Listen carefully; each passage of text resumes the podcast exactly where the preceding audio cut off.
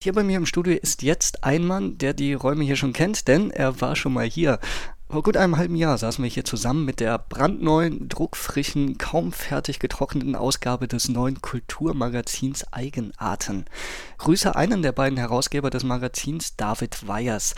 Herzlich willkommen, schön Sie wiederzusehen. Guten Abend, hallo. Herr Weyers, vor rund einem halben Jahr war alles ganz neu. Ein neues Kulturmagazin, eine neue Ausrichtung, nämlich den Fokus speziell auf Kultur in Bonn und Umgebung zu richten.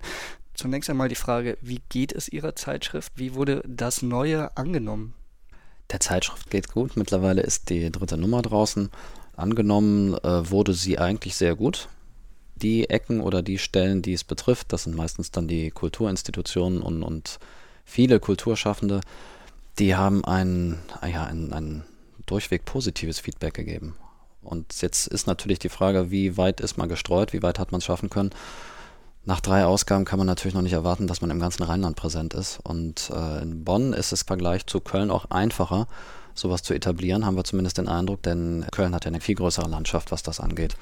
Jetzt mit der Erfahrung von einem guten halben Jahr, in dem es die ja. Zeitschrift jetzt gibt, merken Sie, dass es zunehmend leichter wird, auch unbekannte Veranstaltungen in der Region aufzuspüren und sie bekannt zu machen?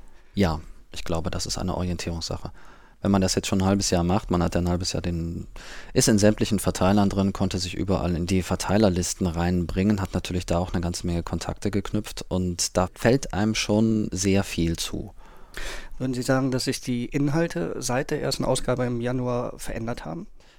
Natürlich verändert sich was. Man, man reift dabei, man, man entwickelt einen eigenen Charakter. Das hat sich in jedem Fall verändert. Aber das ist natürlich eine Sache, das war vorhersehbar. Ich habe gerade die aktuelle Ausgabe in der Hand. Es ist die dritte und was direkt auffällt, und ich kann mich erinnern, dass ich diesen Eindruck auch schon bei der ersten Ausgabe hatte, die optische Qualität und die gesamte Aufmachung scheint sehr hochwertig zu sein. Ist das ein Anspruch, das Eigenarten hat, besonders hochwertig zu erscheinen und auch hochwertig zu sein? Ja, schon. Also gerade was die optische Gestaltung angeht wollen wir hochwertig sein. Und zwar nicht in dem Sinne, dass wir sagen, wir, wir haben einfach nur Hochglanz und die, die Aufmachung kaschiert mehr oder weniger den dann doch etwas mediokren Inhalt. Also wir haben schon den Anspruch an uns selbst, dass wir nicht nur eine, eine hochwertige, attraktive, ansprechende Aufmachung haben, sondern dass wir das Ganze auch mit dem Inhalt in Zusammenhang bringen können, dass das korrespondiert. Um auf den Inhalt zu kommen, passen denn alle kulturellen Ereignisse hier in der Region in so ein Hochglanzmagazin oder fallen automatisch Sachen raus, die nicht mit dem Format hm. vereinbar sind? Also eigentlich passt da alles rein.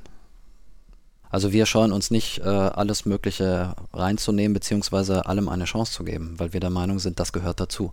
Sowohl die Hochkultur, die ansässig ist, in den Zentren, in Bonn auch, und äh, als auch das, was, ja, wir haben es mal Hinterhofkultur genannt, äh, Straßenkultur, sowas gehört auch dazu. Das gibt so ein Substrat quasi. Und das ist einigermaßen gemischt. Das hört sich jetzt wahrscheinlich fürchterlich an, wenn man das so, so als Unbedarfter oder Interessierter so gesagt bekommt. Aber wir sehen es so, wir sind damit auch bislang sehr gut gefahren und äh, haben dadurch auch eine ganze Menge entdecken können. Mal abgesehen davon, dass ja immer gesagt wird, dass es die Printmedien zunehmend schwerer hätten, spielt ja aber ja auch das Internet eine immer größer werdende Rolle. Ja. Wir von Kreuz und Quer zum Beispiel haben, obwohl wir Radio machen, seit relativ kurzer Zeit eine eigene Facebook-Seite und ich habe gesehen, dass auch Sie mit Eigenarten mit einer Seite bei Facebook vertreten sind. Inwiefern würden Sie sagen, gehört das heutzutage einfach zum Geschäft dazu? Ähm, ja, inwieweit unterstützt das eine das andere? Gerade, gerade diverse soziale Netzwerke, die eignen sich hervorragend dazu, äh, Dinge zu streuen, also Reichweite zu schaffen. Haben Sie da wirklich Erfahrungswerte? Also erfahren die Leute, die dieses Magazin kaufen, in erster Linie davon, dass sie wirklich in den Laden gehen und die Zeitschriften durchblättern oder gehen viele eher den umgekehrten Weg, nämlich im Internet stöbern, virtuell suchen und erst danach die Zeitschrift kaufen, ja. um sie wirklich dann in Händen zu halten? Also wir in unserer kurzen Zeit bislang, die wir haben, äh, haben eigentlich beides gehabt. Ich weiß nicht, inwiefern das jetzt repräsentativ sein kann, denn äh, wir, wir wachsen, wir versuchen uns weiter zu streuen und wir werden auch weiter wachsen. Das heißt, äh, so riesengroße Zahlen sind es jetzt nicht. Aber wir haben beides gehabt. Bei uns zu Gast war David Weyers. Er ist einer der Herausgeber des Kulturmagazins Eigenarten, in dem man sich über alles Wissenswerte über die Kultur in Bonn und der Region informieren und darüber nachlesen kann. Vierteljährlich erscheint es und gerade ist die dritte im Laden erhältlich. Herr Weyers, ich bedanke mich für das Gespräch, wünsche Ihnen weiterhin viel Erfolg mit Ihrem Magazin und bin selbst gespannt, was sich kulturell noch so alles hier in der Region ereignet. Vielen Dank. Bitteschön.